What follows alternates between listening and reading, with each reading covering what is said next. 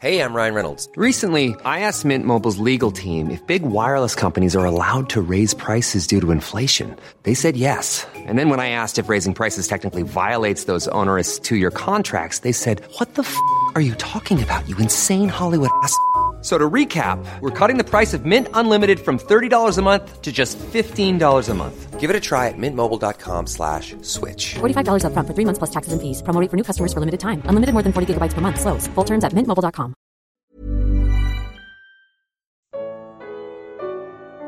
Um dia Deus irá libertar mesmo Israel. Isaías 48. Comentário de Mário Persona.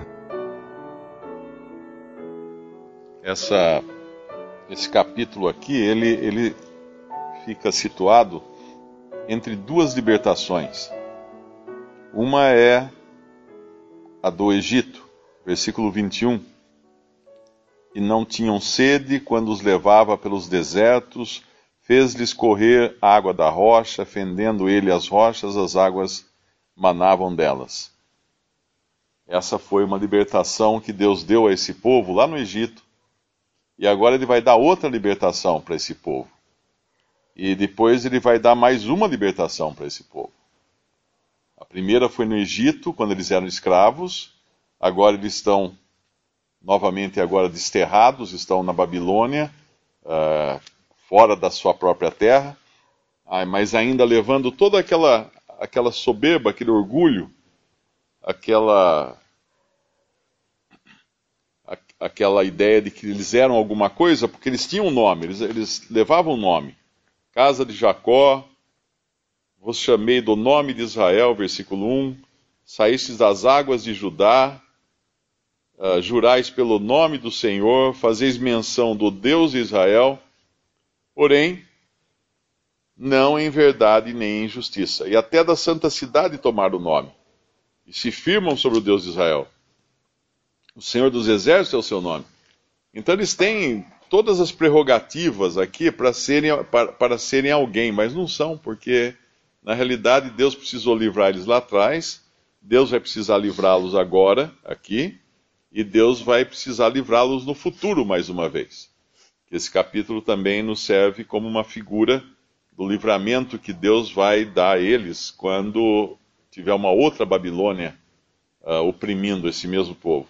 Mas aqui essa é a Babilônia da antiguidade, e, e para eles, para ficar muito claro para eles que nada vinha deles, ele chama aqui no versículo 17, uh, no, versi, no versículo no versículo 16, e agora o Senhor Jeová me enviou o seu Espírito Assim diz o Senhor, o teu redentor, o Santo de Israel: Eu sou o Senhor, o teu Deus, que te ensina o que é útil e te guia pelo caminho em que deves andar.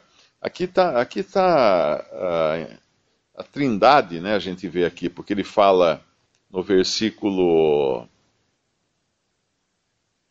No versículo, final do versículo 16, e agora o Senhor Jeová me ensinou, me enviou o seu Espírito. Temos três pessoas aí subentendidas. Assim diz o Senhor, o teu redentor, o Santo de Israel: Eu sou o Senhor, o teu Deus. Aí ele vai fazer uma coisa que, para que eles não confiassem, não, não sobrasse nenhuma confiança para eles, porque Deus aqui iria prová-los, como fala no versículo ah, não como prata, né, que ele fala. Vos provarei. Versículo 10. Ah, é, eis que te purifiquei, mas não como a prata. Proveite na fornalha da aflição. Porque quando purifica a prata, a prata ela expele as sujidades, né? ela deixa uh, as impurezas saem para fora. Mas esse aqui ainda é um povo que não, não aprendeu isso. Eles não aprenderam, eles ainda acham que neles existe alguma, alguma coisa de bom. Então, para que não haja dúvidas de quem está fazendo essa obra, o Senhor vai avisá-los do que vai acontecer daqui a 100 anos. 100 anos a partir desse tempo em que Isaías escreve essa passagem, para que eles não dissessem que foi algum ídolo deles quem fez essa, essa obra. Então ele vai no versículo 5. Por, por isso tu anunciei desde então e tu fiz saber antes que acontecesse, para que não dissesses, o meu, meu ídolo fez essas coisas, ou a minha imagem de escultura, ou a minha imagem de fundição as mandou. Já o tens ouvido, olha bem para tudo isto. Porventura não anunciareis? Desde agora te faço ouvir coisas novas e ocultas que nunca conheceste. Agora são criadas, e não desde então. E antes deste dia não as ouviste, para que não digas, eis que já eu as sabia. Nem tu as ouvistes, nem tu a conhecestes, nem tampouco desde então foi aberto o teu ouvido, porque eu sabia que obrarias muito per, uh, perfidamente e que eras prevaricador desde o ventre. Agora ele vai retardar a ira dele no versículo 9, não, por, não pela, pela reputação que eles tivessem ou por eles serem alguém, mas por amor do meu nome, ele fala. Por amor do meu nome, no versículo 9, retardarei a minha ira. Ou seja, pela minha reputação, como o irmão citou aquela passagem de, do Antigo Testamento, acho que é de, de Êxodo, né? que Moisés argumenta com Deus que se Deus destruísse o povo, o que diriam as nações? Que tirou aquele povo do, da escravidão do Egito só para destruí-los no deserto. Então, uh, ficaria ruim para o nome de Deus. Então, por amor do meu nome, retardarei a minha ira, e por amor do meu louvor, me conterei para contigo, para que te não venha a cortar. E aí ele vai, mais uma vez, falar do, no versículo 11 por amor de mim, por, am por amor de mim, fala duas vezes, o farei. Porque como seria profanado o meu nome a minha glória não a darei a outrem. Então, a segurança deles estaria, não neles, mas estaria no nome de Deus. Estaria no amor que Deus tem pelo seu nome e pela sua reputação. Isso serve para nós também, né? Quando a gente acha que, que está inseguro, uh, nós podemos perguntar: será que Deus iria comprometer o seu nome depois de nos ter libertado, ele não vai comprometer por causa de Israel. E não vai comprometer por causa de nós também. Mas ele vai dizer no versículo no versículo 14: Ajuntai-vos todos vós e ouvis. Quem dentre eles tem anunciado essas coisas? O Senhor o amou e executará a sua vontade contra a Babilônia, e o seu braço será contra os caldeus. Ele está falando aqui de Ciro, e, ao mesmo tempo, Ciro é uma figura de Cristo, que é o libertador. E aí, ele, no versículo, no versículo 15, ele fala: E eu, ah, eu, eu o tenho dito, também já o chamei, e o farei vir, e farei próspero o seu caminho. E aí ele vai usar Ciro, então, para libertar. Ele já tinha falado isso no capítulo 45.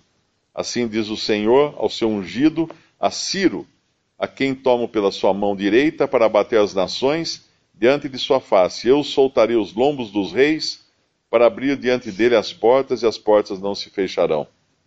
Ele, em uma outra parte aqui, ele vai falar que vai prosperar. Eu não me lembro qual é o capítulo, mas ele fala que ele, ele, ele iria prosperar Ciro, para que Ciro pudesse fazer essas coisas. E quando a gente vai lá atrás, eu acho que. Sei se é Esdras, né, ou Neemias, ou Crônicas, que fala. O próprio Ciro reconhece que o Deus do céu havia dado a ele condições de, de, de conquistar todas as coisas. Em Esdras, né?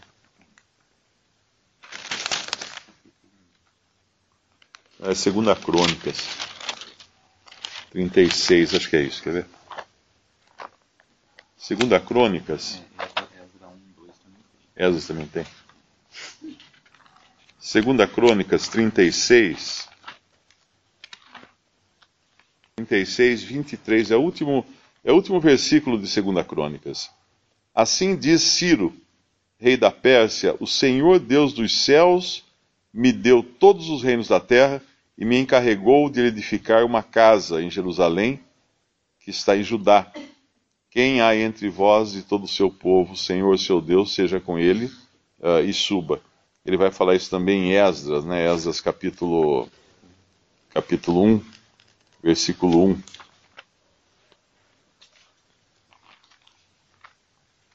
É que é logo na continuação aqui mesmo de Segunda Crônicas, né? É, no primeiro ano de Ciro, rei da Pérsia, para que se cumprisse a palavra do Senhor, por boca de Jeremias, despertou o Senhor o espírito de Ciro, rei da Pérsia, o qual fez passar pregão por todo o seu reino, como também por escrito. Assim diz Ciro, rei da Pérsia: O Senhor Deus do céu me deu todos os reinos da terra, e ele me encarregou de edificar uma casa em Jerusalém, que é, que é em Judá. Então aqui Deus está tá mostrando para eles de todas as maneiras que não seria deles a libertação, eles não, eles não mereciam. Mas Deus, por sua misericórdia, por amor do seu próprio nome, os libertaria e usaria também uh, de alguém que, de, que, era uma figura de Cristo uh, para libertá-los, porque eles de si mesmos não teriam essa condição. Quando a gente pensa que Ciro aqui uh, não tinha nem nascido, porque isso, isso foi 100 anos antes de, de Ciro aparecer. Ciro não tinha nascido. O Senhor estava dizendo a eles que daria a eles um libertador que eles não podiam ver. Era um libertador que Deus já tinha dado até um nome para esse libertador, mas eles não conseguiam ver esse libertador. E é muito parecida a situação de Israel hoje, porque o libertador de Israel, ele existe já mas eles não veem. É invisível a eles. É o Senhor que está no céu. Eles, quando o Senhor veio aqui, não como libertador, né? o Senhor veio como servo, uh, não como um rei como Ciro, né? ele veio como um servo. Eles o rejeitaram, foi tirado, ungido, foi tirado, como Daniel 9 havia previsto, e agora eles estão sabendo que tem esse libertador, mas eles não acreditam, como nessa época também eles sabiam que tinha o libertador que Deus ia dar a eles, mas eles não podiam ver, não podiam tocá-lo, não podiam fazer nada que comprovasse a existência desse libertador. E assim é Israel na sua incredulidade hoje. Não tem nada para eles uh, tocarem ou, ou, verem que seja o, aquele que vai libertá-los depois quando for na grande tribulação, antes de estabelecer o seu reino. Vai tirá-los das mãos de seus opressores. Aquilo que eles esperam há, há dois mil anos, pelo menos nessa, é, nessa época agora, nessa, nesse tempo, uh, eles não, não sabem que vai acontecer, porque eles não podem ver. E o judeu ele não anda por fé. O judeu anda por vista. Isso é interessante do judeu. Por isso que Deus sempre precisou fazer milagres, sinais para o judeu, porque ele, ele, anda por vista, ele, ele não, não vai pela fé. Lá em 1 Coríntios fala, uh, os judeus pedem sinais, os gregos bus buscam sabedoria, os, o, os judeus são pragmáticos, eles pedem sinais, eles querem ver, eles querem a coisa, a prova da coisa. E Deus não dá essa prova, eles vão ter que realmente passar pela aflição para confiar em Deus, o Deus que eles não veem, e aí surgirá então o libertador. Aí virá o libertador. Visite respondi.com.br. Visite também 3minutos.net.